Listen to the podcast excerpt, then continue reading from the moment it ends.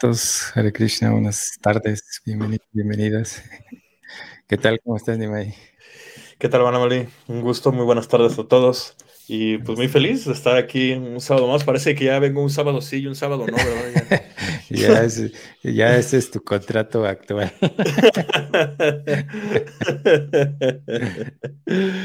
sí, pero ya aquí estamos. Este, emocionado. Me gustaría mucho eh, leer las preguntas que, van a ir llegando de todos los que nos están acompañando. Este, yo creo que una sesión así ya nos faltaba, ¿no, Ana Malí? ¿Tú qué opinas? sí, sí, sí, pues hay muchas, pero de repente me quedan penumbras, no sé por qué. Es la cámara, quién sabe qué le pasa ahora. Bueno, ahí esperemos que. Bueno, sí, sí, la verdad es que ya nos hacía falta algo así porque eh, siempre dejamos algunas eh, preguntas pendientes. Igual, seguramente también tienen muchas preguntas que quieren hacer. Este, como decíamos ahí, que tal vez cosas que, que no querían preguntar o que no se atreven a preguntar en general del proceso del Bhakti. Entonces, pues eh, vamos a esperar sus preguntas aquí. En, muchas gracias. Está Kaelida, que siempre se conecta de las primeras que están ahí pendientes. Muchas gracias, Connie, también, Wendy, bienvenida, Hare Krishna. Eric, muchas gracias por estar acá también. Así que, pues, esperamos solamente hoy sus, preguntas. ¿Y qué te parece, Nimayatin? pues, de hecho, sería a mí una idea que tenía, no te la comenté, hablar de la importancia de las preguntas en el mm. proceso del Bhakti. Hasta ese pudo haber sido un título, pero como la idea era que ustedes hicieran preguntas, entonces en lo que van, este, inspirándose cualquier pregunta, ya sea desde, desde, algo muy esencial del Bhakti, algo, si es muy complejo, a lo mejor pues, a lo mejor podemos contestar, a lo mejor no, vamos a, a ser sinceros, pero cualquier pregunta siempre es este, bien, bien recibida. Gracias a, mi papá, a Fernando Cervantes, siempre por escucharnos. Caliani. Gracias, Entonces, sí me gustaría hacer como esta introducción de la importancia de las preguntas en el sendero del Bhakti y en la vida en general, ¿no? Sí, sí, sí. Este, A veces una mala perspectiva comienza con una mala pregunta, ¿no? Eh, eh, un ejemplo muy simple, si tú le preguntas a tu pareja, ¿por qué me odias? En lugar de ¿por qué me amas? Pues no va a ser un muy buen inicio de conversación. Entonces, realmente eh, las preguntas pues son esenciales, ¿no? Eh, comenzando desde el Bhagavad Gita.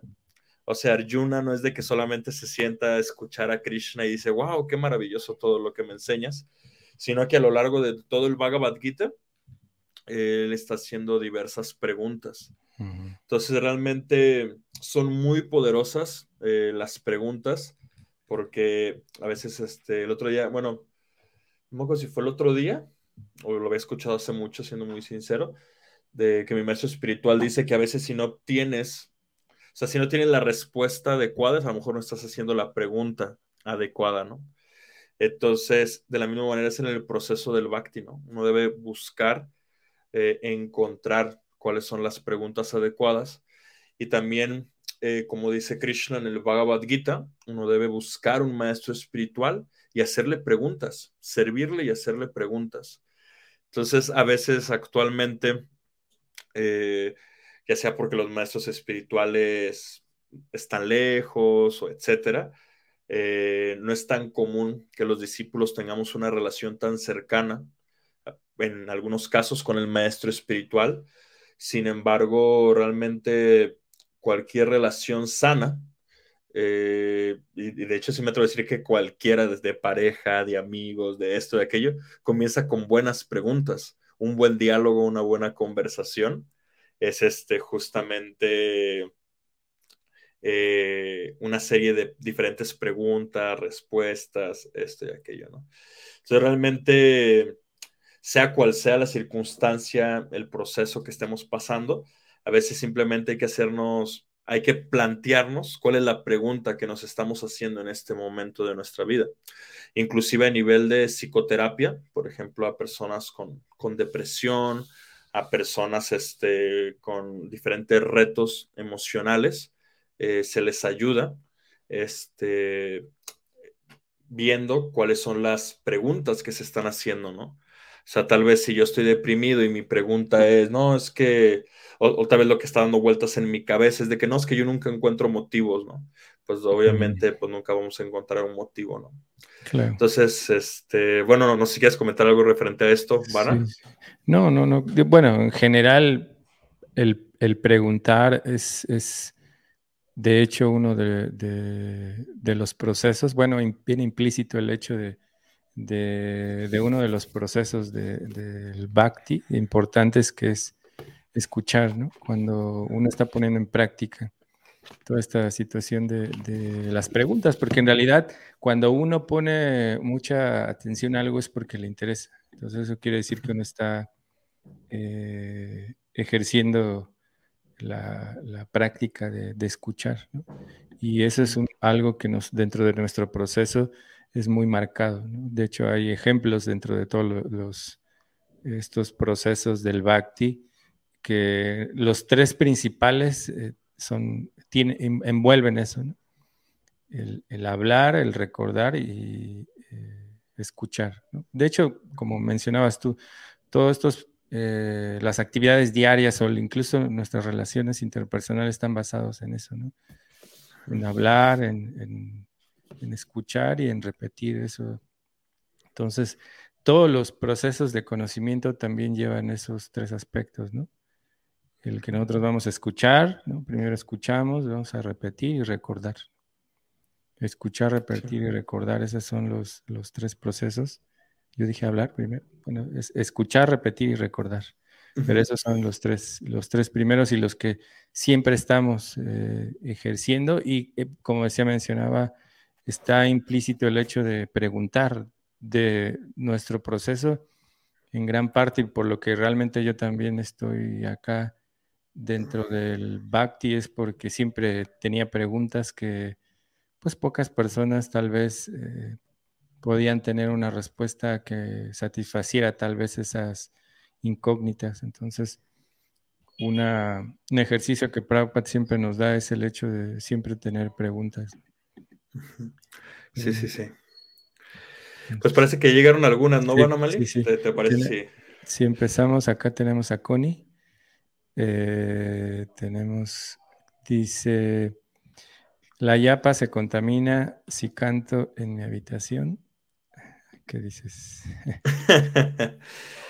Eh, no, realmente el único lugar en el que no se debe meter la yapa pues siempre sé que ese es en el baño, ¿no? O sea, en el baño, podemos decir que sí se contamina si utilizamos esa expresión, eh, pero realmente no, la, habitación no se contamina, ¿no? Realmente, de hecho es un buen espacio, ¿no? Yo creo que la mayoría, este, o tenemos un espacio especial para cantar nuestra yapa, o cantamos en nuestra habitación, ¿no? Tal vez, como detalle práctico, tal vez cantar en la cama, o sea, por ejemplo, si en tu habitación te refieres a sentarte en tu cama y cantar, también si es la manera en que pueden hacerlo, está perfecto. Eh, sin embargo, a veces la cama, pues es como da sueño, ¿no? Yo, por ejemplo, si intento cantar ya para mi cama, pues me, quedo dormido, aunque esté sentado. claro. Entonces, lo que podría comentar, pero realmente algo muy importante eh, con esto cierro la idea. O sea, Chaitanya Mahaprabhu, que fue el que trajo el santo nombre, dice que no hay reglas ni regulaciones estrictas. Inclusive hay un pasatiempo de Chaitanya Mahaprabhu que sale del baño mordiéndose la lengua. y, cuando sale un niño le pregunta, dice, ¿por qué te muerdes la lengua? No dices que no, eh, no puedo dejar de cantar el santo nombre y pues al entrar al baño, pues es un lugar contaminado. Entonces no quiero cantar el santo nombre. Entonces el niño le contesta Chaitanya Mahaprabhu. Dice, pero el santo nombre nunca se contamina. Y entonces, este, ah, no, no, no, perdón, no, no, el niño le dice, pero no, no, dice, ¿qué pasa si te mueres en el baño? Y entonces, este, Chaitanya Mahaprabhu le dijo, este niño ya entendió todo. Entonces, realmente uno nunca debe dejar de cantar el santo nombre. Obviamente, la yapa específicamente, la, la bolsita con las cuentas, este, la, mala. No la, la mala, exacto, no la metemos al baño, pero el santo nombre, o sea, entre más cantemos el santo nombre, mejor. Entonces, Vana, no sé si quieras agregar algo. sí, hay, hay, hay varias. Bueno, vamos a entender un poco también el contexto, ¿no? Hay, hay muchas muchas reglas, digamos, que, nosotros trasladamos de, las situaciones monásticas, ¿no? porque mucho de lo que nosotros aprendemos, que se llama etiqueta Vaishnava, tiene que ver con, aspectos de la práctica devocional, pero hay muchas cosas que se adhirieron o se están adhiriendo, no sé por qué razón, pero pero tienen que ver con situaciones prácticas tal vez de los monasterios. Y a veces queremos trasladar eso a nuestra situación personal, a la casa, ¿no? Eh, eso lo digo porque hay muchas eh, personas o practicantes que, que tal vez tienen deidades y quieren implementar el mismo estándar, está muy bien ese, ese top, llegar a querer pero a veces se vuelve imposible, porque tenemos muchas actividades que no son propias de un monasterio, no tenemos el tiempo, todas esas situaciones. Entonces hay diferentes tipos de reglas para que se aplican en la adoración en, casa. Eso también tiene que ver con, el, con la recitación del Mahamantra o, o la yapa. ¿no? Eh, hay y no solamente con, la mala, sino muchos elementos, se dice que los elementos sacros, no sé, la Bhagavad Gita, eh, la mala, ¿no? Todo eso no entra a estos lugares, es mejor no. Pero, o sea, si digamos, eh, esto, tengo dos anécdotas de eso. Eh, una vez estábamos viajando con algunos devotos y el, que iba manejando, pues eh, paró en un, baño, bueno, en una gasolinera. Y los demás íbamos dormidos, ¿no? Nos dimos cuenta que él se bajó porque pues ya le andaba del baño, así que se bajó y como traía su, su, rosario con la bolsa eh, en el cuello, como muchas veces ocurre, colgado, entonces él automáticamente como pensaba, ah, bueno, lo voy a dejar aquí. La dejó en un lugar así, pues dos minutos, ¿no? No había nadie, entonces cuando salió ya no estaba. Entonces también hay que ser un poco como prácticos a algunas ocasiones, ¿no? Si es, un, si es, digamos, pues nuestra única opción, pues es que hay muchas circunstancias en ese sentido, ¿no? Como hay muchas personas que tienen tatuajes. Eh, y eh, de, nombres de Krishna o formas de Krishna y entran al baño, ¿no? Entonces, es un poco esa situación, ¿no? Eh, así que siempre debemos de ser muy, muy prácticos en ese sentido, evitando también esas circunstancias de que no nos importen las reglas, o sea, es decir, que seamos demasiado negligentes en eso, el perder el respeto a las cosas sagradas, como nuestra mala como la Bhagavad Gita, pero, ¿no? O sea, también, o sea, yo estuve muchos años eh, en la bodega de, del BBT o de, este lugar donde se distribuyen y se imprimen los libros, y pues se dice que no, uno no se debe parar encima de los libros, pero a veces uno tenía que literal pararse en las cajas para poder acomodarlas, ¿no? Y esas cosas, entonces, o sea, tener en cuenta que es algo sagrado, pero también entender que hay circunstancias en las cuales uno tiene que, hacer eh, uso de nuestra em, razón para poder, ¿no? Como, esa parte, el, eh, ay, se me olvidó esa frase que siempre dicen, eh, el, el, sentido común es el menos común de todo. Ah. sí, también lo que tú decías, ¿no? Que la utilidad es el principio. Sí, sí, sí. claro, la utilidad hay que ser útiles, hay que ser... Eh, pero sí, a veces la, el sentido común es el menos común. Y eso me ocurrió una vez que yo iba con, con uno de nuestros maestros espirituales viajando, también de regreso de, un, de una actividad que estaba como a tres horas. Eh, de, la Ciudad de México, entonces ya íbamos llegando ya muy tarde al, al templo de regreso de la Ciudad de México. Pues ya era tarde, así que había que cenar algo para tener algo en el estómago, porque ya habían sido varias horas de viaje. Y entonces eh, sacamos el prasad, entonces el maestro, este maestro espiritual, pues comió, también comimos y no teníamos agua. Entonces él, em, empezó a, así a recitar el Mahamantra. Entonces otra persona que iba conmigo así se medio se como que no entendía un poco eso, porque una de las reglas es que uno debe tener limpia las manos y la boca. Entonces él le hizo esa pregunta, que, que, que, por qué, si esa era la regla, por qué, eh, cómo es que podríamos seguir cantando de esa manera. Y, él dijo, bueno, ¿qué es lo más importante? ¿No? Eh, seguir cantando o no cantar. Así que bajo esa circunstancia, pues es mejor cantar, o sea, es mejor seguir recitando el Mahamantra. Así que, esas circunstancias a veces tienen que ser, no sé, como hablabas tú de la cama, ¿no? Hay muchos que, que, que se levantan, ¿no? Así, y, se, bañan y ya empiezan su rutina. Hay personas, y a veces yo también me incluyo, que que me enjuago la, boca, las manos, todo para, para empezar eh, mi rutina diaria con, los devotos a las cinco y media, de cinco y media a siete. Así que yo hago todo, todo ese, bueno, el, canto de lo, que hacemos en la mañana.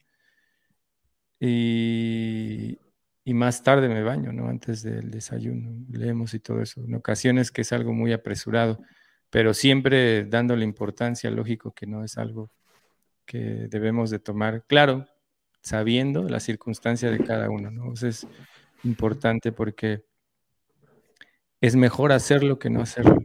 Como decía Nimai, pues si uno está en la cama y es la única, digamos que ese, como en mi caso, yo tengo un lugar en mi cuarto que literal solo tengo la cama y lo que tengo aquí de equipo para transmitir y grabar y todo eso es lo único que hay. Entonces, lógico, yo bajo y, en la parte eh, ahí pues está el lugar donde eh, cantamos rondas y leemos el Bhagavatam. Pero eso, o sea, uno tiene que saber la circunstancia específica de cada quien. Pero hablando de eso, sí, el Mahamantra no, no tiene, no se contamina. Perfecto. ¿Algo más que quieras tú decir? No, está. Me recordé de, algunas historias también, pero yo creo que ya se contestó la, pregunta y lo esencial es, o sea, nosotros somos los Hare Krishna. Uy, ya lo dije, Prabhupada. eh, y pues le hacemos honor a nuestro nombre, ¿no? Cantamos el Mahamantra en cualquier circunstancia. Y más algo breve, o sea, el, por qué es porque pues la Krishna, su, su avatar, su encarnación para esta era es el santo nombre, no es Chaitanya Mahaprabhu, el Bhagavatam y el santo nombre, ¿no? Entonces nosotros al cantar el Mahamantra, pues nos estamos relacionando con Krishna. Entonces pues tratamos, es nuestro proceso, ¿no? Entonces por eso es tan esencial y, y primordial. Exactamente. Tenemos acá otra pregunta que bastante interesante de Eric. Eh, dice, ¿quieres leerla tú? A ver, la leo. Dice, ¿cómo puede ser que tengamos el deseo de ir a Goloka Brindaban si realmente los que están en los Vaikuntas ya desarrollaron amor puro por Dios? Mm, bueno, es que es una pregunta que puede, puede llevar a varias cosas, ¿no? Sí, sí, sí. Mm. Bueno, primero así, sí, literalmente, y ahorita ponemos un poquito en contexto. Aunque el otro le empecé a contestar yo. Si quieres, ahora te toca a ti comenzar, Pro, y para así que nos, turnemos.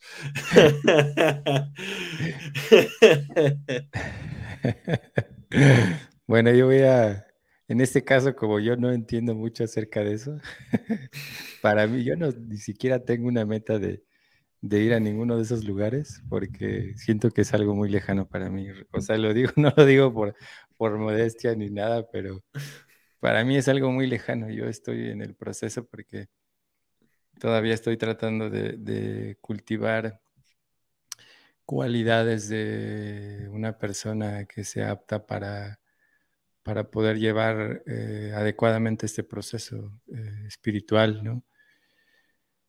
Y voy a repetir algo que escuché de, un maestro espiritual, que es, de los que más escucho clases. Se llama Cyril Virabajo. Si ustedes quieren escuchar sus clases, son así increíbles, así. Yo puedo escuchar, igual que de Girianda Maharaj, puedo escuchar sus clases 50 veces, la misma clase, y para mí, este, súper, súper eh, eh, me, dan muchísimas instrucciones. Entonces, a él le preguntaban algo acerca de eso. Entonces, él, él decía que, que, en realidad los, los planetas Vaikunta ya es la perfección, ¿no? Pero existe eh, dentro de nuestro proceso, tal vez para los que, que no entiendan un poquito eh, de lo que estamos hablando, que dentro de nuestra teología Vaishnava o del proceso del Bhakti, está los planetas, de los sistemas materiales y los sistemas espirituales. Entonces, dentro de este mismo campo material hay un, cielo o hay un paraíso, que finalmente es material también, donde están todos estos seres eh, divinos, los ángeles, los semidioses, todos esos, ¿no? todos esos están ahí. Pero más allá de eso existen los planetas espirituales. Y digamos que ya estando ahí ya es perfecto, ¿no? Ya es algo perfecto. Eh, así que en, en este punto realmente no hay una diferencia. La diferencia, lo que hay es lo que se cultiva cuando nosotros estamos en, en, el proceso, estamos aquí en este momento. Por eso hay diferentes eh, ramas de Vaishnavas. Y por, acá, de hecho, estoy viendo una pregunta que tiene que ver con eso. Entonces, en estas, en estos tipos de relacionamientos con Dios, incluso de otros procesos espirituales, hay una forma en la que tú vas a, llegar a, tu, tu relación con Dios, ¿no? Entonces, en este caso, los que van, los que tienen una, una formalidad con Dios de grandeza y de, toda esta opulencia, llegan a, estos lugares, y no es solamente uno, porque hay muchísimos, de, ver a Dios con diferentes nombres, diferentes características, pero todavía una opulencia de, reconocer a Dios como el, sustentador, ¿no? como el, que todo todo lo da, el, Padre, todo eso sorprendente, eso es, eso es Vishnu eh, y todos sus diferentes aspectos. Hay muchos en, nuestro proceso. Eh, y existe otra parte donde realmente muy pocos eh, llegan a desarrollar eso. Y eso es lo que Prabhupada nos está enseñando en realidad si nosotros analizamos, he, hablado muchas veces con los devotos que cada día sin darnos cuenta estamos cultivando ese, esa relación con Dios que es muy íntima. Por eso Prabhupada siempre recalca el hecho de, esos tres aspectos de conocer a Dios. El aspecto impersonal, el aspecto localizado. El impersonal es lo que todos conocemos, que la luz, que la energía, que todo eso. El aspecto localizado es Paramatma, de nos reconocemos que, en el cuerpo hay dos almas, ¿no? Prabhupada dice eso. El alma individual y el alma suprema, ¿no? Eso, el alma suprema también es una conexión con Dios. Es como el, como el, como el chip del, del Wi-Fi con Dios, que está localizado donde nosotros estamos también en el corazón, en el cuerpo, está Dios en esa forma de Paramatma y el alma. Y está su otro aspecto personal, donde uno entiende que Dios tiene características, pero dentro de todo eso hay, hay algo más allá, porque así como nosotros tenemos diferentes relaciones con los demás, Es decir, que eh, nosotros tal vez en, un trabajo, ¿no? En un trabajo nos conocen como el licenciado tal, ¿no? Como el, arquitecto tal o como, no sé, el, terapeuta o no sé qué. Esos son nombres genéricos. En, el, nombre de Dios es un nombre genérico, es un, es un deber y ese deber lo cumple Narayan Vishnu. Y está una forma, que es la forma original, por eso Prabhupada muchas veces dice que la suprema personalidad de Dios, es decir, que si hay una forma suprema, hay otras que son eh, formas de Dios también, pero la original, la suprema, es la eh, suprema personalidad de Dios Krishna, porque es el aspecto más íntimo. Entonces, cada día que nosotros estamos haciendo algo, es cultivar esa relación con Dios de em, mucha cercanía, porque tú estás atendiendo a Dios, en primera instancia recordándolo constantemente a través de, la yapa, de realizar este ejercicio de la yapa, como decía Animal, es lo más importante.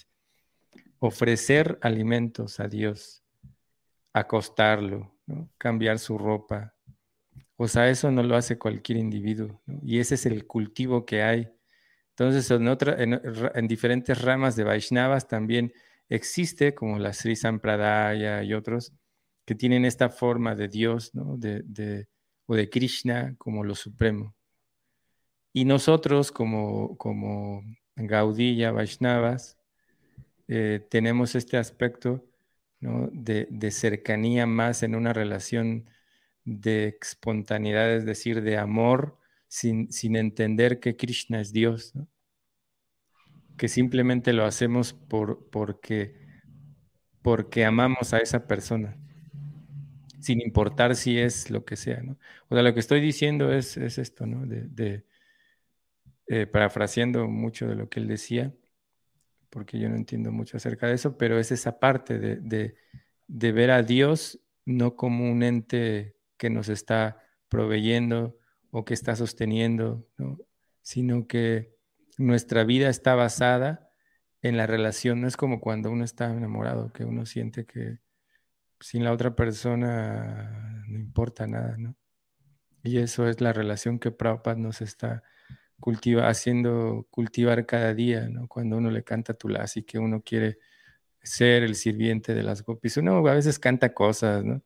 Cuando canta uno las estrofas al maestro espiritual, está pidiendo que por favor también nos acerque a Krishna de esa manera, hace tantas cosas. Entonces, eh, simplemente es eso, la forma en que estás cultivando ahora tu relación.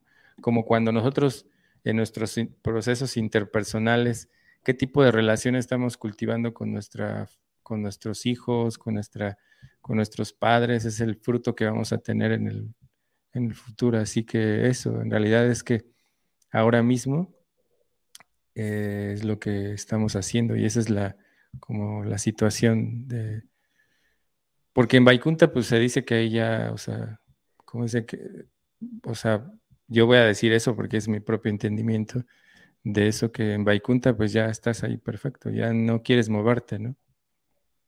Entonces es lo que digo, bajo otra cosa, no sé qué ni te gustaría decir?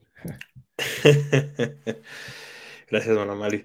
De, hecho, antes de seguir con ese tema, tengo dos preguntas, una pregunta y una este, propuesta. Es, primero, ¿dónde escuchas clases de vivir abajo? Porque yo he buscado en YouTube y, no, encuentro, o sea, encuentro clases así como viejitas y así. Entonces me gustaría saber dónde tú escuchas clases de vivir abajo para vos, que realmente sí estoy completamente de acuerdo contigo, que es muy inspirador. Perdón que aproveche el podcast para preguntarte antes de que se me olvide. Y segundo, hay que invitarlo. Sería buenísimo poder tener aquí en el podcast. No sé eh, si da clases online o da, pero si es posible traerlo aquí al podcast sería una gran oportunidad.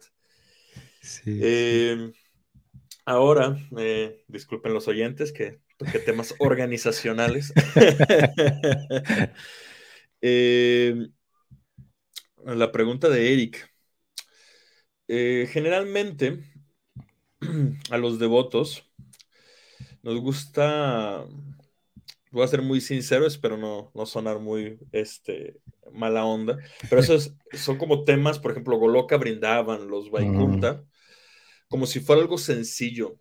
O sea, eh, y la realidad es que no es nada sencillo, ¿no? O sea, hablar del mundo espiritual, esa... No, Prabhupada, que es el devoto puro, que venía de allá, o sea, él podía hablarnos del mundo espiritual, ¿no? Pero la realidad es que la mayoría de, de los devotos, pues estamos muy bien en nuestro proceso de purificación. Esa es la, la, realidad, ¿no? Porque sí, o sea, el mundo espiritual es absoluto. O sea, esa es la, una comprensión filosófica, sin entrar en muchos detalles. El mundo espiritual es absoluto. O sea, no es de que el que está en un Vaikunta dice, no, pero es que yo quisiera estar en Goloka Brindaban, porque es que ahí en Goloka Brindaban están los vaqueritos y debe ser bien encantador y, y etcétera, ¿no? O sea, seguramente en Vaikunta glorifican los, este, los pasatiempos de Goloka brindaban. Sin embargo, nuestra perspectiva material es justamente de cómo anhelar lo más elevado, lo más maravilloso, lo más increíble. Pero en realidad, este, todas, las, todas las almas espirituales que están en la plataforma espiritual están justamente ahí porque su único deseo es servir a Krishna, llamar a Krishna en cualquier circunstancia. Entonces, realmente es algo muy complicado de, entender desde nuestra plataforma condicionada. Eh, hiciste que Eric me acordara, yo una vez le pregunté a Dan Bantari Swami, dije, es que qué pasaba si yo me liberaba, y iba a Vaikunta. Dije, después de Vaikunta, ¿puedo irme a Goloka Brindaban? Maharaj se rió y me dijo, no, dice, la gente que va al mundo espiritual va porque está feliz y satisfecha, no porque sienta que le falta algo. Entonces, esa es la realidad del mundo mm. espiritual, ¿no? Y algo que, es muy importante es realmente eh, trabajar eh, con los tatuas como nos los presenta el Shastra, como nos los presenta Prabhupada, ¿no? El primer tatua es entender Atma Tatua, o sea, entender que somos almas espirituales. Eh, después de eso, naturalmente uno puede ir evolucionando los diversos temas. Esto no significa, no me malentiendan, así de que hay, son temas intocables, incomprensibles, este, no hay que hablarlos. No, por supuesto, siempre entre devotos debemos, eh, digamos, profundizar o compartir con los temas que nos llamen la atención, nos causen curiosidad y por supuesto que lo vamos a hablar y, debatir, ¿no? Y al mismo tiempo debemos entender eh, como, parte de nuestro proceso espiritual, eh, que en realidad, pues por lo menos yo en mi caso, no sé si hay alguno, un oyente que ya haya realizado que es un alma espiritual, pero yo en mi caso estoy en ese proceso de entender que soy un alma espiritual sirviente de Krishna. Y estudio todos esos demás temas con mucho respeto, con mucha distancia, y es inspirador, pero no debemos dejar que nuestro ego o nuestra mente se, se confunde o se engañe con esos temas avanzados, porque generalmente eso es lo que, lo que pasa, ¿no? O sea, eh, cuando los devotos eh, quieren hablar de temas eh, muy elevados, y nomás me gustaría aclarar, no creo para nada que sea tu caso, Eric, solamente porque no quiero que me lo tomes a mal. Este, yo sé que este, tú estás en tu, en tu búsqueda sincera, eh, pero sí es muy delicado, más que nada para nuestro ego, eh, que a veces se puede enganchar con esos temas de que no, es que yo quiero lo más elevado y, y esto y aquello, pero pues sí se puede llegar, o sea, no significa que sea imposible, pero hay que comenzar con el ABC de entender que somos almas espirituales. Entonces, ahora, otra posibilidad es que hayamos entendido mal tu pregunta, que tú la estás haciendo desde otra perspectiva y nosotros la hayamos entendido mal. Si es el caso y te estamos explicando algo que no, no, quería saber, te pedí, te, yo personalmente te pido una disculpa y si quieres como aclarar este, tu pregunta, es por supuesto que podemos seguir profundizando de este tema, porque ahorita que la volví a, así como a leer, sí se podía entender de varias maneras. De, varias maneras, ¿no? Entonces, pero muchas gracias, Eric, por, por estarnos escuchando.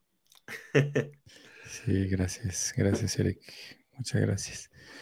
Ah, tenemos otra de Angie. A ver, por, por, ahí igual pueden ir dejando sus preguntas. Son realmente abiertas, no hay algo, un tema o algo. Así que ahí, bueno, está bien. No importa que. Dice, sé que no es una pregunta interesante. Todas las preguntas son interesantes y buenas. No hay preguntas tontas, dicen. Y tal vez eh, no va con el tema. Pero quisiera saber acerca de la eutanasia en animales. Recuerdo una clase donde me dijeron que se, que se interrumpía el proceso de la mascota si, las, si la dormimos. Bueno, para que deje de sufrir. Y la condenamos a ser animal otra vez. Quisiera saber dónde está en el Shastra o cuál es la mejor postura ante estas situaciones. Nimai, si quieres. Ok. Mm, pues me gustaría comenzar generando un poquito de polémica. Muy bien. Este. Me levanté con ganas de hacer polémica.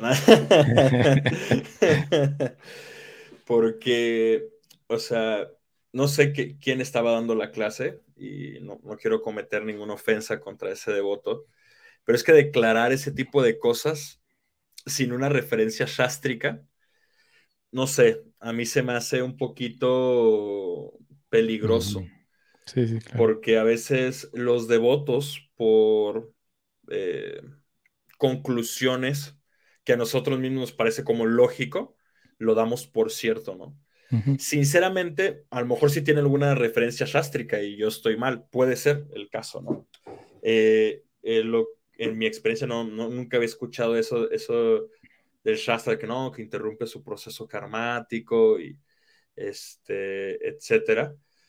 Porque realmente el karma es sumamente complicado de entender. Una cita shastrika que recuerdo es Parikshit Maharaj en el Bhagavatam, preguntándole a Sukadeva Goswami de cómo se puede entender la ley del karma. Y Sukadeva Goswami le contesta, la ley del karma es tan complicada que hasta los grandes sabios se confunden al tratar de entenderla. Entonces, eh, no sé, mi pregunta, o sea, si alguien me dijera eso, es como, ¿cómo no sabemos que el destino karmático de ese animal era que lo durmieran? Porque de hecho, si eso ocurre, significa que está sancionado por el karma. Recuerden que nada ocurre sin la sanción del karma. Nosotros tenemos nuestro margen de libre albedrío como seres humanos. Pero ese margen de libre albedrío como seres humanos va a ser muy chistoso, Banamali, que me diga, no, yo fui el que di esa clase. Este sí, de hecho, yo...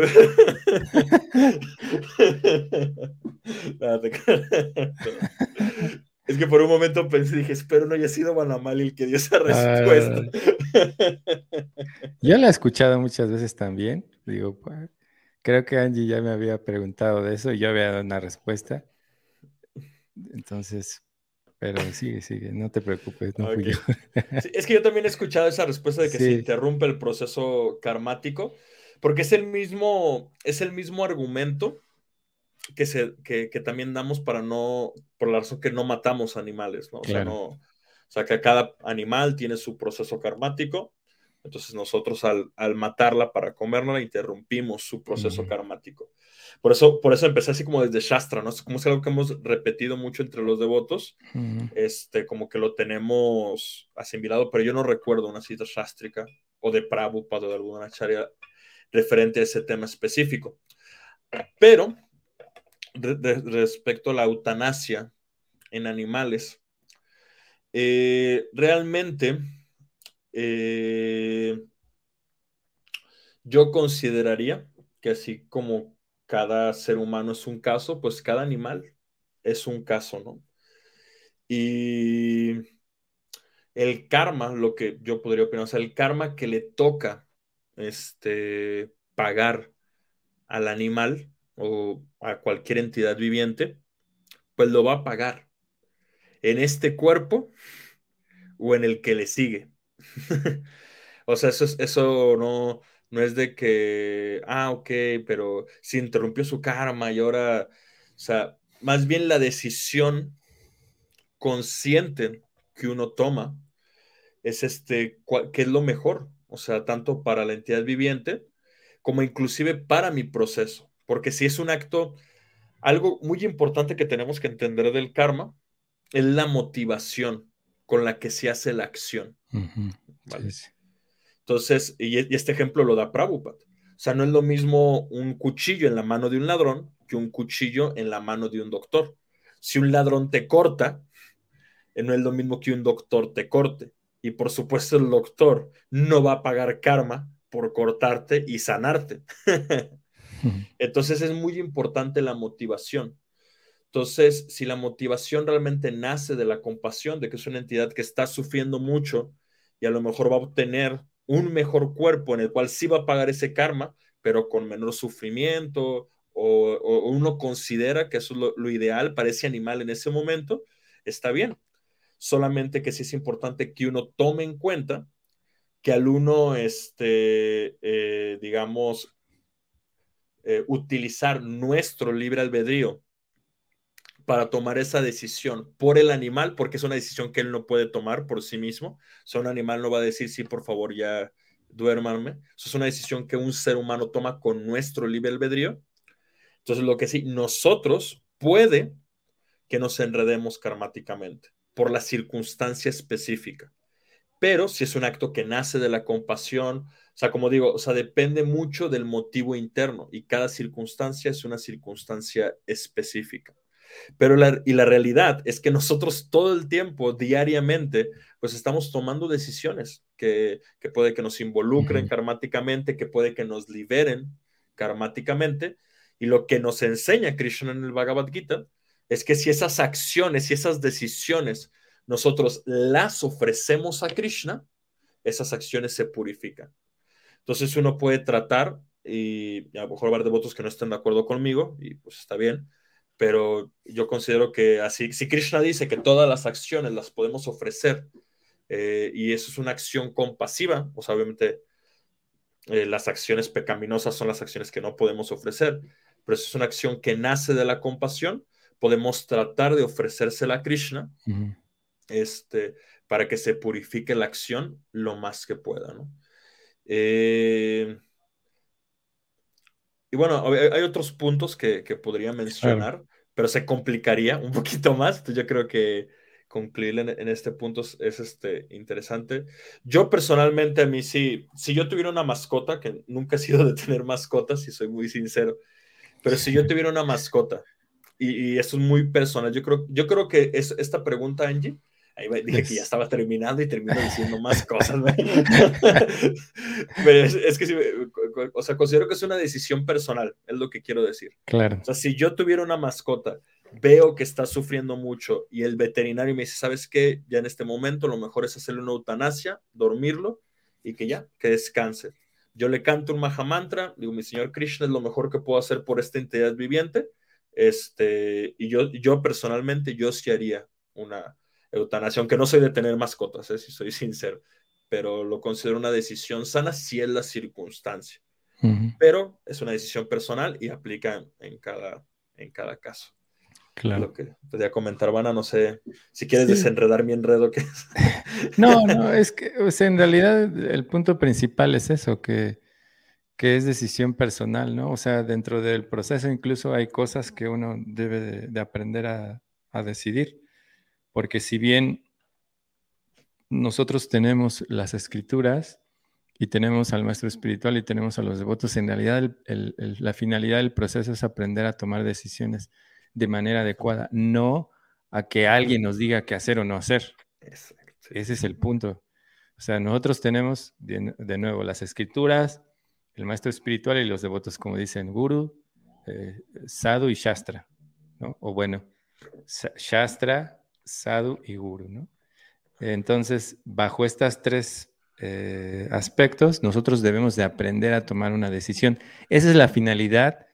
De hecho, hace rato estaba escuchando una clase, que unas iniciaciones, estaba, que el maestro espiritual te ayuda a poder tomar decisiones adecuadas. Esa es lo, la finalidad y también de los otros dos elementos. Así que es responsabilidad nuestra eh, saber cómo eh, llevar nuestra vida espiritual de una manera más adecuada. Y en estos aspectos están esas decisiones. Y en realidad, pues para sustentar un poco lo que decía Nimai, eh, Prabhupada sí habla acerca de eso en, cuando se habla de los sacrificios de animales. Porque ahí la finalidad de esos sacrificios de animales, cuando se hacían, era escoger animales viejos, o en, o en este caso, digo, no estoy sustentando, pero es algo parecido, que si un animal ya está viejo o está enfermo en este caso, se escogían esos animales para darles un cuerpo nuevo. Entonces es lo, bueno, es algo muy similar a lo que va, a estar ocurriendo, ¿no? Entonces, pero como dice Nimai, en realidad esa es una decisión personal porque tal vez alguno, no sé, no quiera, este, no sé, sería muy doloroso para la persona o todo tiene que ver con, con, la situación personal, porque incluso el proceso de la aplicación de, la mayoría de las, de las digamos, como lo que mencionamos anteriormente de, de, la yapa y todo eso, son situaciones en las que uno tiene que aprender a tomar las mejores decisiones en la aplicación de cada cosa. Porque hay reglas que nunca tenemos que romper, ¿no? Eh, dos tenemos dos principales, ¿no? Una es recordar siempre a Krishna y la otra nunca olvidarlo. Esas es nuestro, nuestras dos motivaciones principales. Eso es siempre, esas son las reglas más importantes. Y claro, dentro del proceso que nos dejó Prabhupada está siempre eh, recitar 16 vueltas del Mahamantra Hare Krishna y seguir estos principios que nos van a ayudar a poder mantener un equilibrio dentro de nuestra vida, ¿no? La compasión, la limpieza, todos estos. Y las otras reglas, en de hecho, si ustedes, eh, o si nos basamos en, en, algo que Prabhupada dice, en el néctar de la devoción dice que Prabhupada va a dar o va a hablar de algunos elementos de la aplicación de, digamos, de estos, ¿cómo mencionarlo? ¿Cómo decirles? Que no son reglas, son, son lineamientos que nos van a ayudar a nuestro proceso en la vida espiritual. Y él dice que hay unos que son así inamovibles y otros que son muy generales o que son detalles, detalles, detalles, detalles. Y esos detalles tienen que, ser guiados bajo la perspectiva del maestro espiritual. Así que estos dos que mencionaba que son los más importantes, los principios y el, canto o la recitación del Mahamantra es lo más importante. Lo demás son detalles que uno tiene que hablar con el maestro espiritual o con otros practicantes o, bajo la guía de las escrituras, pero siempre nuestra responsabilidad es, es es, nuestra, de hecho. ¿no? Tenemos de hecho, esa es una plataforma de, de alguien que está ejecutando su deber como alumno maduro. Porque si no, ¿cómo nosotros vamos a poder ayudar a otros a que también tomen sus decisiones? Debemos de ser individuos maduros que aprendamos a tomar decisiones y otra cosa, a ser responsables de esas. Eso es muy importante. Porque, digo, porque me ocurrió a mí por experiencia, ¿no? Que las personas a veces te piden consejos o algo y generalmente nuestra educación a veces pensamos que yo, yo, le voy a aconsejar tal cosa, pero realmente alguien que, que te que quiere ejercer tu inteligencia, quiere ayudarte a madurar, nunca te va a decir qué hacer. Te va a ayudar a entender cuál es la mejor decisión para tu vida. Ese realmente es un maestro. Ese es un guía adecuado. Porque hay muchos que, pues a veces dan, dan instrucciones o, hablan para su propio beneficio, ¿no? o, para el beneficio de, otras personas. por eso se dice que los brahmanas eh, eran la cabeza de la sociedad, porque todos los demás tenían compromisos con, los con otros, ¿no? Pero los brahmanas no tienen ningún compromiso con nadie, por eso ellos toman decisiones para el bien común, ¿no? Para el bien común, pero bueno, eso es... Entonces... Buenísimo, de hecho, me, encantó todo lo que explicaste, Vana. O sea, realmente a veces este, queremos como decir, no, es, es que se hace así, deciden así, pero no, o sea, de hecho, conciencia de Krishna me gustó cómo comenzaste. O sea, es enseñarnos a decidir, o sea, qué es lo mejor para mí, qué es lo mejor para servir a Krishna, etcétera. Entonces, muchas gracias, Vana, por tu explicación. Hasta yo disfruté un montón de ella. gracias, gracias. tenemos otra por acá. Es muy buena, muy mucha. realmente todas las preguntas son buenísimas. A mí siempre me gusta. Dice, ¿por qué están divididos en Vaishnavas, eh, Shaktitas o bueno, Shaktas, ¿no? Shaktas. Y, y Shivaístas, ¿no? etcétera. Este, ¿quieres que pues, comienza tú, comienza tú. Te, oh, una y una. Entonces, yo voy a responder algo bastante general que no solamente se aplica dentro de nuestro, digamos, como el, entendimiento de los Vedas, sino en general en, el, concepto del ser humano hay mm, diferentes formas de entender a la divinidad. ¿no? Entonces, eh, bajo esa situación, nosotros podemos entender que en el mundo, en general, hay varios conceptos acerca de, Dios y a veces olvidamos que como en, nuestra cultura judio-cristiana, en la que casi la mayoría venimos, es que se enseña que lo, más importante de todo es eh, que amaremos a Dios sobre todas las cosas. Entonces esa es la premisa más importante. Pero incluso en los Vedas en la Bhagavad Gita se explica que cuando uno tiene una, una inclinación por adorar a un cierto tipo de semidios o una virgen o, o al, al concepto que Krishna da eso también para que nosotros podamos tener esa, eh, ¿cómo se dice esto? Druba, ¿cómo se dice en español? Mm. bueno, Druba es como determinación. exacto. Determinación. Eh, esa determinación para poder lograr eso. Entonces, lógico que también podemos explicarlo de otra manera en el sentido de que todos tenemos diferentes formas de acercarnos al contexto espiritual. Entonces, lo que se explica en, general en el proceso es que hay algo que se llama la escalera del yoga, Y hay, hay varios aspectos también que se pueden explicar ahí porque eh, primero existe pues esta posición de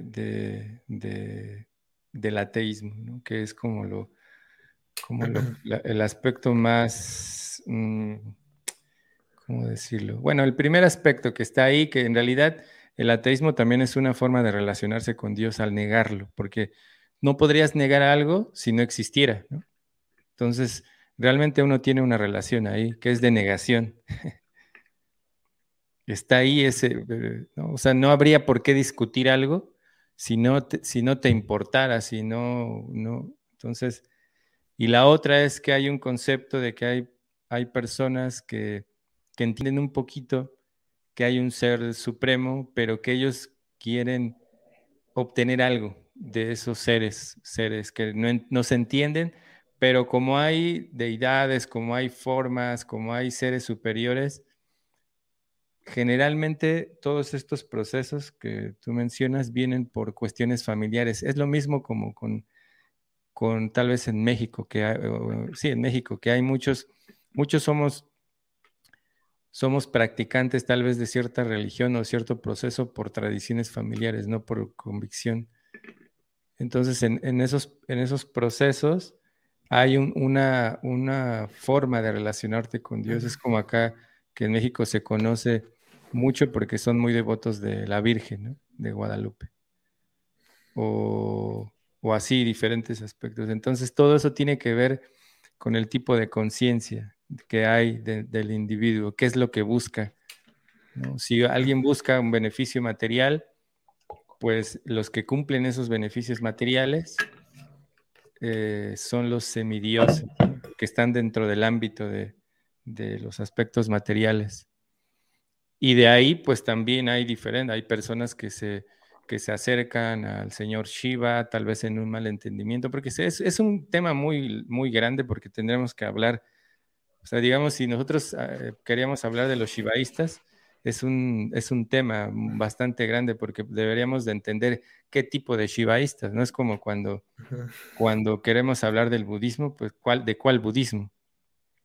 Si queremos hablar del shivaísta o, en realidad las enseñanzas del señor Shiva vienen de una, de una rama de nuestro proceso también, que es eh, la Rudra Sampradaya.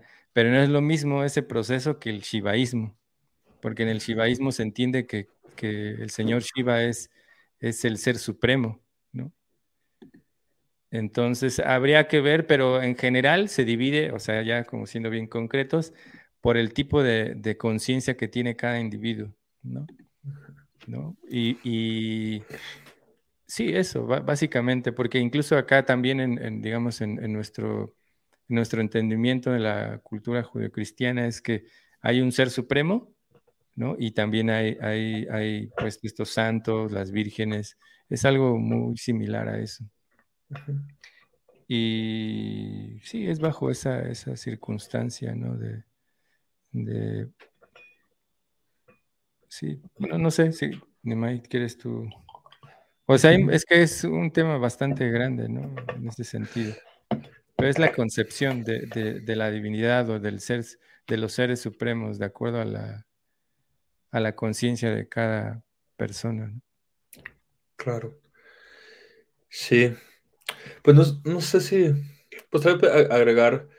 Yo entiendo su pregunta de por qué los hindúes, ¿no? Porque el hinduismo está dividido, pero pues es como tú dices, o sea, es básicamente porque hay diferentes perspectivas y comprensiones me gustaría aclarar que nosotros no somos hindúes, de hecho nosotros sí nos consideramos Vaishnavas, practicantes de Bhakti Yoga.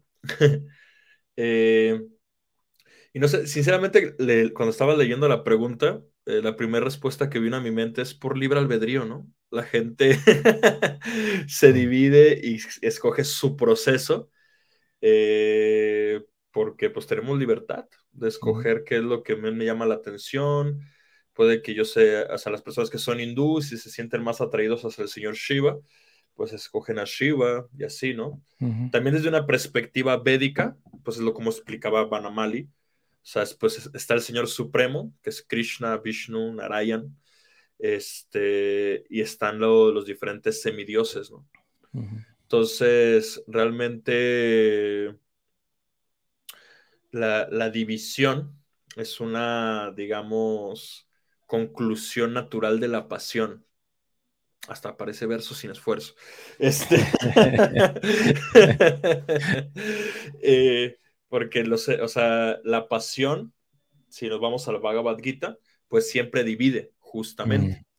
¿no? Así, no, es que yo hago esto y esto, aquello, ta, ta, ta, pero el verdadero proceso espiritual, o sea, y no porque estoy diciendo que todos ellos estén mal, de hecho, cada quien está siguiendo su proceso. Claro sin embargo, el proceso espiritual que nos propone Krishna en el Gita, pues es un proceso conciliador, ¿no? O sea, como realmente nosotros eh, no, no, caer en esa cuestión de, categorías, de divisiones, sino realmente vernos a todos como almas espirituales y entender que cada quien está, está en su proceso.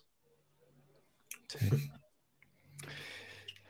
Muchas gracias por sus preguntas. Realmente todas son muy interesantes. Para mí siempre las preguntas son, digo, y las respuestas de escuchar a alguien son muy buenas. hay otra pregunta, si quieres, dime. Este sí, esta está bien. A ver. A ver, ¿quieres que...? Sí, va, así mm, es que creo que no cupo, ¿no? Si quieres la, leo, este, la, leo aquí este, eh, desde, el, desde el, registro. Dice, Hare Krishna Devotos, muy interesante el podcast. Gracias Villa y gracias por escucharnos. Mi pregunta va relacionada al karma. Ese karma, ¿eh? ¿Cómo nos trae? Este... y es que, ¿cómo debe actuar uno frente a alguien que está pagando karma? Es decir, yo puedo estar viendo que se comete una injusticia material, algún delito. Y es decir, que es normal desde la perspectiva védica, ya que está pagando su karma. Sin embargo, a los ojos de otras personas estamos actuando fríamente, ya que ellos no saben que están pagando karma. Entonces uno debe tratar de ayudar y evitar que pague karma o actuar fríamente y dejar que lo pague. Mira, Arjuna está haciendo la... Es que Vijay Cervantes es, Arjuna Vijay. está haciendo la pregunta que hizo Arjuna al inicio del Bhagavad Gita. Ya te acordé de eso. Eh, este, ¿Comienzo? sí, sí, sí, sí, sí, sí, sí. Eh, realmente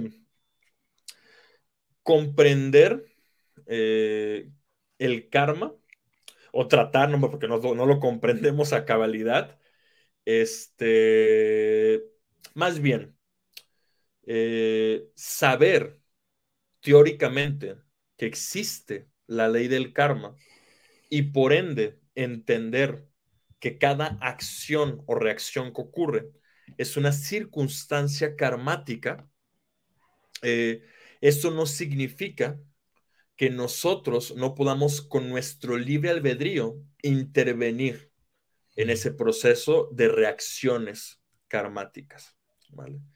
Entonces, eh, la posición natural del practicante, de bhakti, del devoto, es sentir compasión, ¿vale? Tratar de ayudar.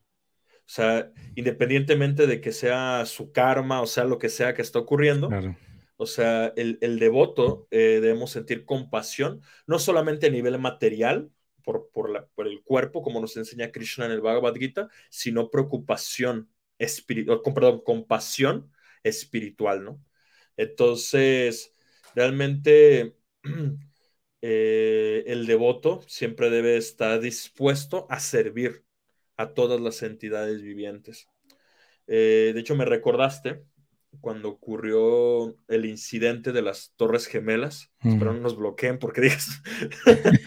Eh, no te eh, preocupes, me ha pasado ahora con eso que Sony ahora es dueño de mi voz, así que se quiere adueñar de mi voz.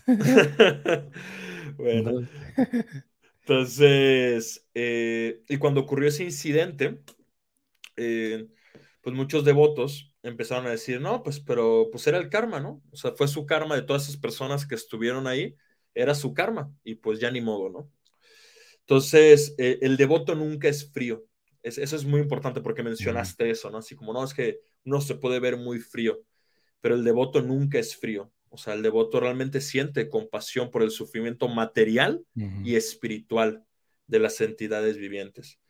Entonces, si está en nuestra capacidad, posibilidad, este, ayudar a otro, pues siempre tratamos de, ayudar este, desde una perspectiva de compasión espiritual, ¿vale? O sea, tampoco como Arjuna que dice en el Gita, la compasión material, pues le dice Krishna Arjuna, pues que no lleva nada, ¿no? Pero uno siempre debe tratar de tener compasión espiritual, de hacerlo lo mejor por todas las entidades vivientes, ¿no? O sea, eh, no sé, un ejemplo es de si, si yo veo que un anciano se cayó, se golpeó y se cayó al piso, o sea, no, pues, es su karma que se quede en el piso, para eso se cayó, o sea, pues no, lo ayudas a levantarse, ¿no? O sea, de hecho, me atrevo a decir que eso ni Vaishnava es, eso es humano. eso es de un ser humano, o sea. Y me recuerdo la, cita que compartió Vanamali, ¿no? El otro día de, de Acharya Dev, que dice, uno no puede creer tontamente que uno puede ser un buen devoto sin primero ser un buen ser humano, ¿no? Entonces, eh, sí, Vijay, eso es lo que podría comentarte. No sé, Vanamali, ¿qué te gustaría agregar? Lo último, retomar lo que último que dijiste, el hecho de estar en un proceso espiritual, cual sea, no implica el, el que nosotros nos olvidemos de nuestra situación de seres humanos, porque eso es muy importante. Eso creo que es la plataforma que nos va a poder ayudar a, a entender nuestra situación como seres espirituales. Y Prabhupada también es un ejemplo de eso, porque si recuerdan cómo es que empezaron eh, esta actividad muy famosa entre nuestro proceso del Bhakti, el, distribución de alimentos gratuitos. O sea, en realidad, si Prabhupada hubiese sido alguien, o sea, frío en, en, ese sentido, porque es muy avanzado espiritualmente, pues no le hubiese importado el hecho de ver que alguien estaba buscando comida en la basura, ¿no? Para otra persona eso hubiese sido como, como, pues es, su karma, ¿no? O sea, es su, karma, su... Pero no, al, todo lo contrario, ¿no? Se, eh, Prabhupada, al ver eso, ¿no? y retomando lo que lo que mencionaba también Nimai acerca de la Bhagavad Gita, Prabhupada menciona que cuando surgen estas, fíjate cómo es tan, tan, uh, Prabhupada es experto en podernos aclarar estas cosas.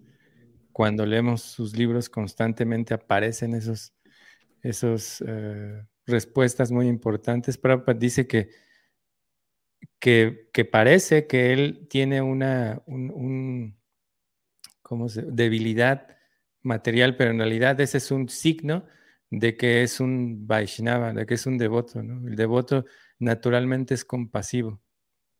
Entonces, al, nosotros leer eso, entendemos que, que es natural que, que, Arjun sintiera esa situación de no querer matar a, a, su familia, de no querer dañar, de preocuparse por, por qué iba a ocurrir en el mundo, por preocuparse por tantas cosas, inclusive hasta algo tan simple como las tradiciones familiares, ¿no? Entonces, sí, eso es siempre muy importante que lo primero es que debemos de aprender a ser buenos seres humanos, conscientes, eh, porque esa es otra cosa, ¿no? O sea, hay seres humanos que somos simplemente que estamos tratando de sobrevivir, pero ser consciente implica que también es ayudar a los demás y eso, ¿no? pero siempre también teniendo en cuenta que podamos realizarlo, ¿no? También no debemos ser tan osados, ¿no? En, cuando, o sea, se puede ser osado cuando se puede bajo ciertas circunstancias, una situación inteligente, pero no arriesgando nuestra vida, ¿no? O sea, no sé, hay, no sé, o sea, hay muchos ejemplos, ¿no? Pero tenemos de tener mucho cuidado y al mismo tiempo ser compasivos, realmente. Y hoy también, ¿no? De hecho, o sea, el proceso, esa es una circunstancia que, que, nos va a brindar el, el proceso si uno cuando va en la calle y no siente compasión por, o sea, por la persona que, que está en la calle pidiendo dinero, que, que, uno ve que tiene hambre o que está sufriendo por el... Entonces algo está fallando, ¿no? Inclusive eso es, es, es algo que nos... es como un síntoma de que algo está ocurriendo o no ocurriendo dentro de nuestro proceso, así que no sé, espero que, que haya servido. Entonces, tenemos a, bueno, Yiveshwar, eh, por acá anda Yiveshwar Nityananda. Em, no, reverencias, gracias a ti. Está Oyuala, dice, Ah, no, es una broma, esa es una broma. Lee la broma.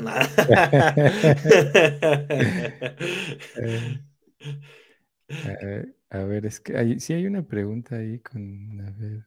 No, Joana tampoco, o sea, o sea, nos comenta que compartió el podcast. Ah, ok, Muchísimas gracias, con un devoto de Israel. Ah, ok, muchas gracias, gracias. Eh, ¿Quieres leer? Ah, sí, algo de Chandrika. Wendy tiene, no sé si sigue la de Wendy o la de Chandrika. Tenemos una de Chandrika primero y después la de Wendy. Ok, perfecto. A ver. Ok, la de Chandrika está bastante larga, la voy a leer acá directo en el comentario. Dice Haribol, saludos. Gracias, Chandrika, por escucharnos. Dice, reverencias a todos. Hace unos días leí una frase de Hridayananda Maharaj, como comenta Nimai, la compartió Banamali, que habla de que antes de ser un devoto hay que ser una buena persona. Pero, ¿qué es ser una buena persona? Excelente pregunta. Creo que hay muchos parámetros y sobre todo siempre viene a mi mente la historia de un pequeño que anhelaba ser el mejor de los ladrones. Su padre era ladrón y para él era el mejor hombre, amoroso como padre y le llevaba alimento con lo que robaba.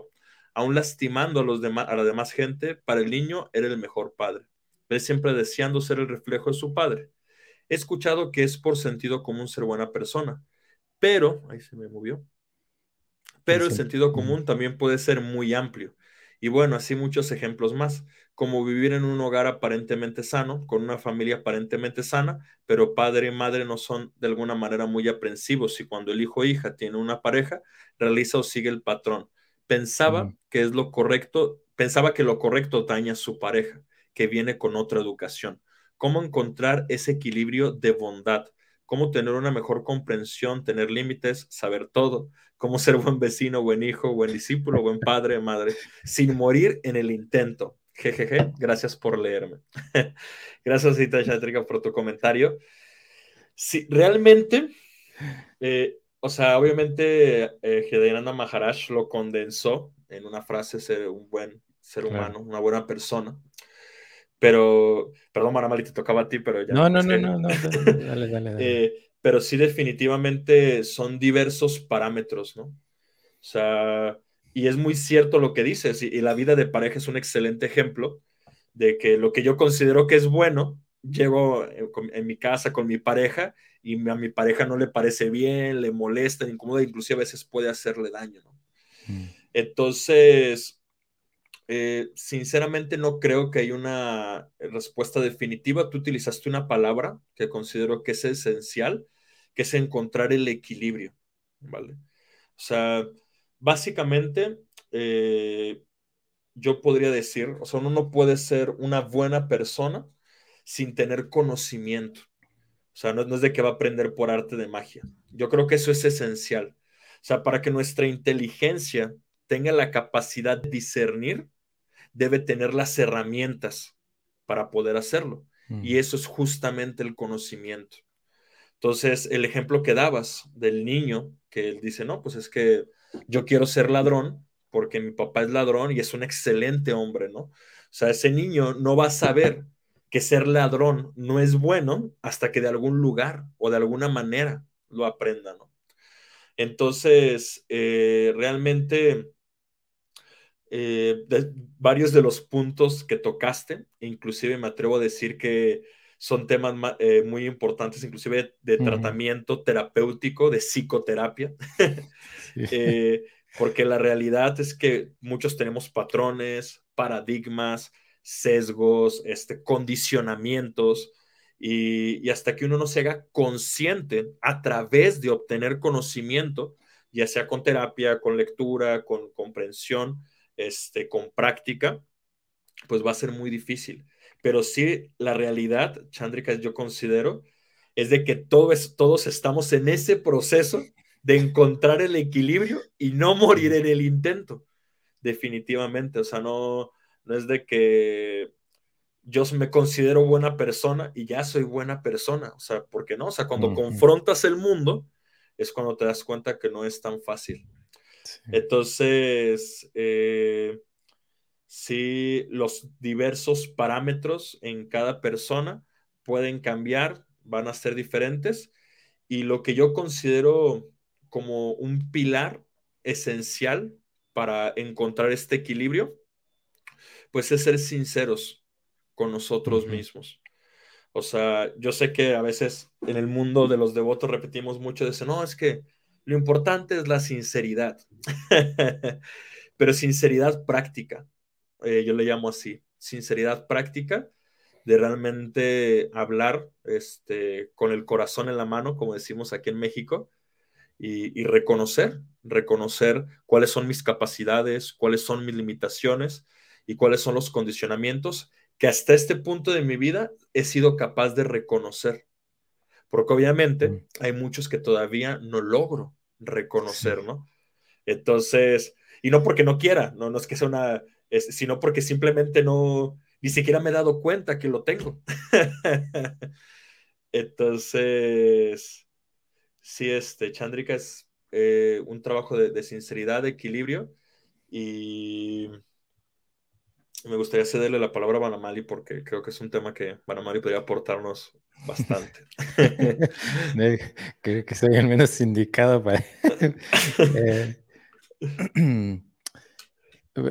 yo voy a hablar un poco desde lo que yo he escuchado también de los maestros espirituales y un poco, bueno, primero decir que pues, eh, eh, como ya hemos repetido muchas ocasiones, que en mi caso yo estoy trabajando en eso todavía mucho, mucho, mucho, muchísimo, ¿no? O sea, soy alguien que no es que por estar aquí hablando, ¿no? De hecho, ese es un trabajo personal también, romper esa situación de, hablar con, y compartir con otros, porque es un ejercicio que necesito, pero bueno, a lo que iba es que yo sigo trabajando, no, digamos, voy a hablar desde lo que yo mismo he escuchado de otros practicantes y de los maestros espirituales. Y nuestro parámetro, digamos, como lo decía Nimai, eh, pues es mm, muy abierto, pero hablando en un sentido que entendiendo lo, que a lo que nos empuja nuestra vida es a, nuestro proceso, a darle rumbo a nuestra vida, es tener un parámetro de bondad, de actividades, de de pensamientos, de, de, todo, ¿no? Esa es una de las metas. De hecho, por eso se dice que la plataforma de la bondad nos empuja hacia el, plano espiritual. Entonces, todo lo que decíamos anteriormente tiene que ver con el plano de la bondad. Claro que muchos de nosotros, y en mi caso, como lo digo, es algo que estoy trabajando todo el tiempo, ¿no? Y a veces se me olvida. Entonces, digamos que en ese sentido ese es un parámetro, porque digamos para alguien que ya está practicando el, proceso, porque si en general si habláramos así como de la gama que hay de buen, ser buena persona, pues está todo eso, ¿no?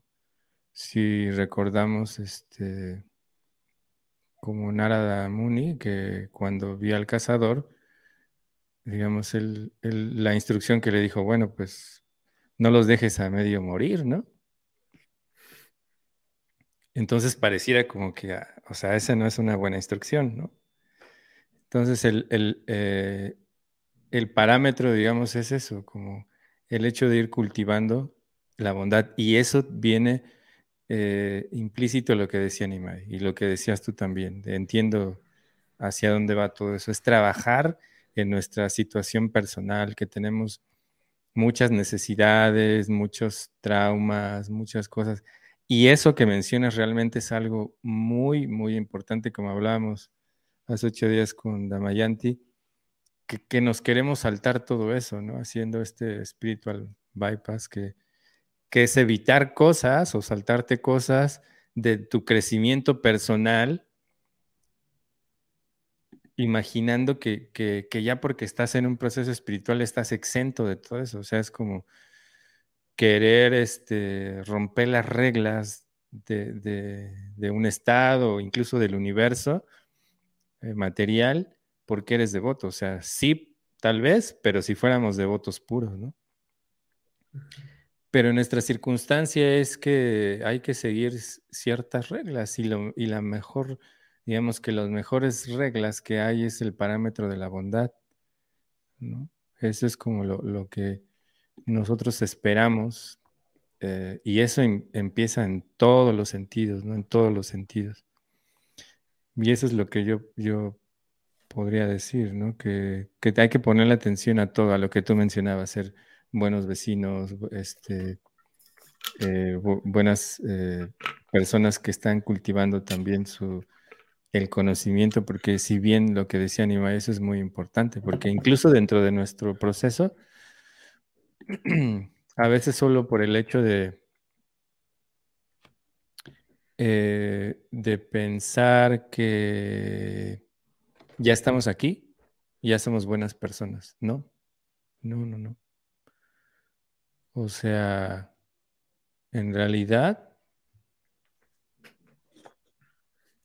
estamos en un proceso, ¿no? Y muchos tenemos fantasías eh, o estas situaciones mesiánicas de, de, que por estar en un proceso tal y no cumplirlo de manera adecuada, entonces también daña. Entonces mucho de eso tenemos que poner atención y muchas gracias, Chandrika, porque realmente todas esas preguntas, todas esas inquietudes son muy importantes para, no solo para nosotros, ¿no? Digo, de manera personal, pues algo que, que para mí siempre es importante y, y que vamos a cometer errores, eso es una gran realidad, porque es parte también así de, la plataforma del ser humano cuando estamos queriendo tal vez seguir en nuestro proceso que va a haber equivocaciones. Y ayer mismo estábamos hablando de eso en, una lectura de Bhagavad Gita y había algo que, que alguien dijo con, esta situación de que a veces nosotros criticamos a alguien que se cayó. Y yo decía, bueno, hablando de todos estos parámetros de ser bueno o malo, o ¿se cayó de qué? ¿Se cayó de quién? O, o sea, en el proceso espiritual nadie nunca cae, ¿no? Simplemente hay circunstancias de la vida que nos pueden llevar a cometer errores, pero no significa que... Entiendo yo el concepto del que se hablaba, pero eso lo único que quiero hablar es que, o decir, es que a veces en nuestro propio lenguaje hay cosas que nos, que nos hacen ver las cosas demasiado positivas, ¿no? Como, como un, este spiritual bypass o demasiado negativas, como en este caso de, como cuando un uh, brahmachari cuando un sannyasi o incluso cualquier persona que rompe un principio, si se cayó, pero se cayó de dónde, o sea, se entiende el concepto, pero esa forma de entender que los errores son, no son algo positivo también, en la cual desafortunadamente no todos aprendemos, pero hay que aprender de eso también. y, eso viene otra vez la parte de que, ok, tomas una, una decisión, viene una responsabilidad de lo que tú hiciste y eso también implica el hecho que a veces nos vamos a equivocar o muchas veces en mi caso. Eh, y simplemente hay que aceptar eh, eso, ¿no? pero bueno, tampoco quiero seguir este, alargando. es porque es un, o sea, podríamos hablar solo de eso durante una hora y media, pero ya estamos en la recta final. Entonces, eh, Chandrika dice, como el pasatiempo del brahmana que se fue al infierno por ayudar al ladrón, murió eh, toda una familia. Él fue bueno y veraz y al infierno. Pues sí, no, más bien que eso es como lo que, lo que mencionábamos, que es, es no, no, hubo sentido común, ¿no? Se pierde esa parte de la humanidad. A veces uno piensa que porque leer mucho o por hacer muchas cosas dentro del proceso del bhakti ya uno va eh, siendo también eh, alguien que puede o que ya fortaleció su sentido común y a veces es todo lo contrario, uno se vuelve... Entonces eso nos quiere decir que, que eh, lo que mencionaba Nimai, el sentido de la utilidad. ¿no? O sea, pues no sé, Nimai, ¿qué quieres decir algo de eso? la historia del... Sí, de hecho, justamente es muy interesante. Si no mal recuerdo, esa historia viene en el onceavo canto.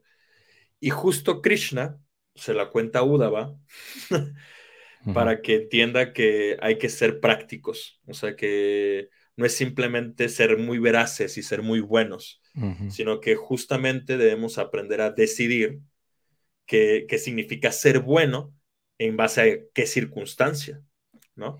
Porque justamente es muy interesante que Krishna cuente esta anécdota, esta historia, para darle la, dar la lección de que no es simplemente, es de que ah, es, ser veraz y hacer veraz siempre es bueno, ¿no? O sea, si, si lo que vas a hacer afecta a otras personas, ya dejó de ser bueno. Y el Brahmana no tomó en cuenta eso, ¿no? Entonces, fíjate que eh, uno de los puntos con los que comenzaste, que es bondad, y me gusta cómo Krishna define bondad en, el, en, el, capítulo 18, y que ya lo hemos comentado, que es conciliar. Y la realidad es que justamente todo este equilibrio que, mencionó, eh, que son los diferentes parámetros y que esto y que aquello, que, que pues, son las diferentes exigencias de nuestra vida diaria, pues uno, si se trata de situar en la bondad lo más posible, pues uno trata de conciliar, ¿no? Eh, por ejemplo, o sea, realmente yo empecé a pensar ahorita, ¿no? De no ser bueno con los vecinos y ser bueno con la familia y ser bueno para mi pareja y ser bueno para esto y ser bueno para aquello, ¿no? O sea, realmente aquí más bien el planteamiento es que si uno se sitúa en la bondad, uno no tiene que hacer esos microesfuerzos, mm. sino que realmente uno, uno en sí mismo ya es suficiente para la circunstancia, ¿no? En un sentido de que uno ya esté, está situado en la bondad. Eh, pero sí realmente esta capacidad de conciliar los diferentes conflictos que todos tenemos en nuestro día a día, que básicamente fue lo que le pasó al Brahmana, que él fue así como de, mm, mantengo mi moto, mi, soy veraz o mato una familia. Y él consideró que era más importante ser veraz. Yo creo que la mayoría de los que estamos escuchando era evidente, no es así como de, no manches, me voy a salvar a la familia. Pero por, eh, creo que el Brahmana tenía un voto de veracidad, algo así, no me acuerdo. Este, pero el punto es justamente aprender a conciliar sea, ¿qué, es lo, mejor que yo puedo hacer en este momento, en esta circunstancia? Porque también a veces eh, un, ejemplo puede ser, no, ¿sabes qué? Lo, mejor en esta circunstancia, pues es no hacer nada, porque como justamente la pregunta que hacía también Villay, eso también es un conflicto del día a día. ¿Sabes? Si va a haber circunstancias en las que, ¿sabes qué? Las soluciones, o sea, lo mejor que yo puedo hacer en este momento es no hacer nada no este, como dijo Banamali, no sabemos si es la decisión correcta, si vas a cometer un error, esto o aquello, pero a fin de cuentas, como también lo comentábamos con Angie, o sea, la razón por la que nosotros practicamos Bhakti eh, no es para que se, resuelva todo. O sea, de hecho, más bien el Bhakti es para darnos las herramientas este, que nos den la capacidad de confrontar las diferentes circunstancias que se presenten en nuestra vida. Y, ese es justamente el reto, porque a veces pensamos que el bhakti es solamente el momento en el que estoy sentado cantando rondas, el momento en el que adoro a la deidad, en el momento que leo un libro, y por supuesto que esos son los procesos poderosos del bhakti que nos deben permitir capacitarnos para confrontar la realidad, ¿no? Y me acuerdo justamente de, otro ejemplo que da Ananda Maharaj, que él dice que todo eso es como el entrenamiento en el dojo, cuando eh, un, practicante de artes marciales, ¿no? Que está así practicando y se esfuerza, pero si cuando sale a la vida real se encuentra con la primera persona y le pone unos catos, pues tiene que regresar a entrenar más. de la misma manera, nuestro entrenamiento de la práctica espiritual, de cantar el santo nombre, todas las prácticas que mencionamos, pues nos deben capacitar de manera práctica para que realmente nosotros podamos eh, conciliar a través de la bondad los diferentes retos que se presenten en nuestro día a día, al lograr ver cómo Krishna está en todas las circunstancias y cómo nosotros podemos este, solucionarlas. Entonces, según yo, va a ser un comentario breve. siempre digo, eso es, es, una mentira, yo nunca puedo hacer comentarios breves. Eh, ninguno, de los dos, no te preocupes.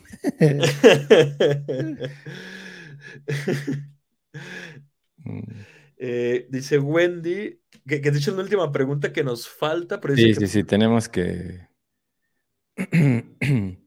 hay que, sí, hay que tomarla, porque esa... Sí, es que ella, ya, ella misma comentó que, fue contestada, pero que lee su pregunta y, su, y la respuesta. Dice, ¿qué léela tú, por favor? Se me pregunta, ¿es ayudar en todo momento? ¿Solo cuando te piden ayuda? apegado a esto, la pregunta eh, de si ayudamos a alguien que la está pasando mal según su karma, porque en lo personal me he inmiscuido en ayudar a alguien que lo está pasando, pero, lo, pero la persona, perdón, pero la persona mm, no, requiere, no requiere mi ayuda, sino él quiere continuar en el papel de victimización. Sí, sí, literal lo que decía Nimai.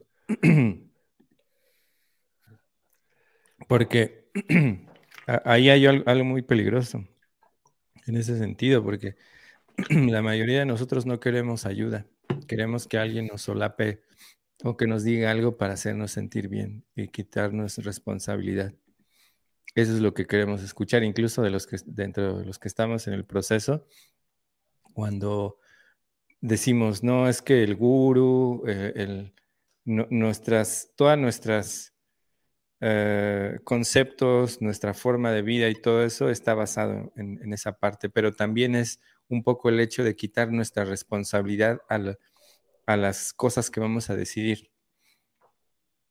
¿No? Como, o sea, sí tenemos la visión de las escrituras, tenemos la visión, la opción de ver lo que dice el maestro espiritual, lo que dicen los demás practicantes, pero la decisión y la única situación que va a ejecutar o no eres tú. O sea, y lo que hacemos en, muchos en estos casos, hablando, digamos, en general de las personas que tal vez no tienen una práctica, pero también los que tienen una práctica, es que generalmente nos acercamos a alguien para que nos haga sentir bien, para que, para que nos diga, no, pues tú sigue, o sea, está bien, o sea, este es tu camino y todo eso o con el maestro espiritual, queremos sentirnos bien porque nos habló, porque nos tomó en cuenta, pero muchas de estas personas, y, eh, como decía Wendy, en realidad lo único que buscan es aliviar un poquito lo que, lo que la, la circunstancia tal vez de una decisión que ellos tomaron. Porque realmente, incluso ya llevándola al otro extremo, de lo que mencionabas, a veces las personas no piden y a veces nosotros también nos, nos entrometemos en, esas cosas y no está bien porque al contrario de que la persona eh, pues, va a decir pues, que, realmente es algo que no estoy pidiendo, ¿no? pero cuando incluso que alguien lo pide, la mayoría es porque quiere dar responsabilidad a alguien más Realmente muy pocas personas piden ayuda, muy pocas personas con un, con un sentimiento de querer realmente respuestas, no, no respuestas, visiones de alguien más o, eh, ¿cómo se dice eso? Ah, perspectivas de alguien más para tomar una decisión adecuada. Es, es, y lo digo de nuevo por experiencia porque eh, hay muchas personas que eso, ¿no? que después te van a culpar a ti, ¿no? Por, por haber hecho algo, por haber ellos tomado una decisión. Entonces, em, sí, realmente muy pocas personas, muy, muy pocas personas se acercan a alguien porque realmente quieren una, una perspectiva. ¿no? Eso es. Y de hecho, en este, seguramente que hablando de estas cuestiones de terapia y de la comunicación, en realidad incluso cuando existe esa parte, uno no debe ni siquiera como entrar, ¿no? Solamente escuchar, escuchar, escuchar, escuchar. Al principio uno se va a dar cuenta que la persona solamente quiere, Y a veces solo eso falta, ¿no? Para poder, ya gradualmente tal vez, si la persona se siente cómoda, si se siente, y uno percibe que realmente la persona necesita nuestra perspectiva, se dará, ¿no? Pero no sé si, a ver, creo que pues ya estamos, de hecho ya nos pasamos, de, ya nos, estamos en horas extras, así que voy a ir apuntando. Para yo, chequé mi tarjetita, así estamos en extras. así que bueno, pues muchas gracias a todos y todas por haberse conectado. Eh, de verdad, muchas gracias por estar ahí. Muy, realmente sus preguntas son increíbles. esperamos que nuestras respuestas no sean tan Tan no de la misma calidad, ¿no? Pero, pero no, muchas gracias. La verdad es que sus preguntas son, son increíbles y pues les agradecemos. Muchas gracias por, por estar ahí conectados y no sé, ni hay algo que quieras agregar para cerrar. No, pues agradezco a todos y cada uno que, nos acompañaron hoy. De hecho, disfruté mucho leer este, sus preguntas Espero podamos habido ayudar, clarificar y realmente, pues como decíamos al inicio, ¿no? Realmente las preguntas es este uno de los procesos más valiosos para uno seguir indagando, ¿no? En su proceso espiritual. Entonces, pues, a ver cuándo hacemos otra sesión. Sí, sinceramente que estuvo muy, muy dinámico. Sí, Entonces, estaría, bueno que, tuviéramos estas, estas sesiones más regularmente. Pues ahora va a ser una sección dentro del. Bueno, digo, uno, un programa dentro de. Sí. Pero y, también muchas gracias a ti, Ivana. Realmente fue un gusto este, poder escucharte y, compartir contigo. A ti, a ti muchas gracias. Siempre, siempre es un placer tener esto. Entonces, bueno, pues así que nos vemos la próxima semana para a ver, ah, bueno, les vamos a anunciar desde, desde ya que también eh, tenemos vacaciones, nuestro patrón nos dio vacaciones, así que vamos a grabar este dos programas que van a estar interesantes. Y los vamos a transmitir, o sea, se van a transmitir en vivo, pero van a ser pregrabados. Entonces, este, pues lógico que vamos a tratar ahí de, estar atentos a sus preguntas. Pero sí, los próximos dos programas van a ser pregrabados eh, solo por estas ocasiones.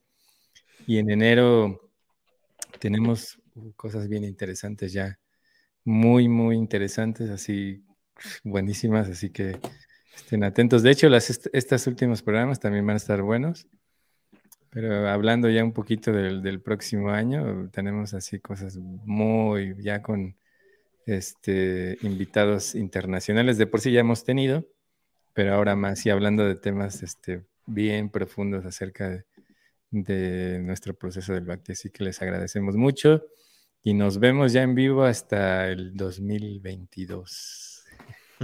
Y que la pasen muy bien. Sí, que tengan excelente cierre de año, que se lo pasen muy bonito con todos sus seres queridos. Y muchas gracias por habernos acompañado en este, en este primer año. O sea, que no llevamos un año como tal, sí. pero ya casi, o sea, ya se nos terminó el año y básicamente va a ser la, la, segunda temporada a partir de enero y sí vienen este, muchas cosas muy, muy, muy interesantes que esperamos pues todos podamos seguir aprendiendo todos juntos. Sí, sí, sí. Y bueno, pues si quieren, igual, si quieren preguntar algo o mandar un mensaje, pues tus redes sociales, Nimai. Eh, en Instagram estoy como ayur.pandit, que también me dedico a la ayurveda. Por si no sabían. Por si no sabían. y tenemos promoción para los que. Este, tenemos promoción de, de cierre de año. Eh, suena, chiste, pero sí es cierto. Pueden visitarnos en bedamsi.com.mx si desean agendar alguna consulta ayurvédica. Este fin de semana las tenemos al 50% de descuento. Este, así que si desean eh, iniciar su próximo año lleno de, salud eh, y equilibrio, pues están invitados a iniciar un tratamiento ayurvédico. Eh, fue un anuncio involuntario, pero bueno, aprovechamos. Facebook. Este, ya, Facebook ahí me, va a mandar la, cuenta y el, patrón también me va, me va a cobrar por el anuncio. ¿Tu, Facebook cuál es? Este, mi Facebook es Nimai HK. Nimai, así tal cual, Nimai HK. Cualquier duda pueden escribirme ahí por, por inbox y es, es un gusto siempre estar a sus órdenes. Muchas gracias. Igual yo estoy ahí en Instagram, en Facebook, y así como Vanamali. Uh, solo Vanamali. Ahí me, pueden encontrar y está, eh, seguramente muchos conocen el grupo de Bhagavad Gita para principiantes. También tenemos la página de Bhagavad Gita para principiantes. Tenemos el, el podcast también de Bhagavad Gita para principiantes. Ahí está, no sé, y otras cosas más que después se van a enterar, ¿no? Pero ahí hay bastantes cosas que pueden, pues ahí pueden también mandarme mensajes en el grupo de WhatsApp, en el grupo de, de Vagabadita para principiantes, ahí está de hecho el WhatsApp donde pueden mandar preguntas, comentarios ahí también, así que bueno, pues como dijo Nimai, que tengan este lindo fin de año y nos vemos entonces nosotros ya hasta el 2022. Un abrazo para todos, cuídense mucho. Un fuerte abrazo, que esté muy bien.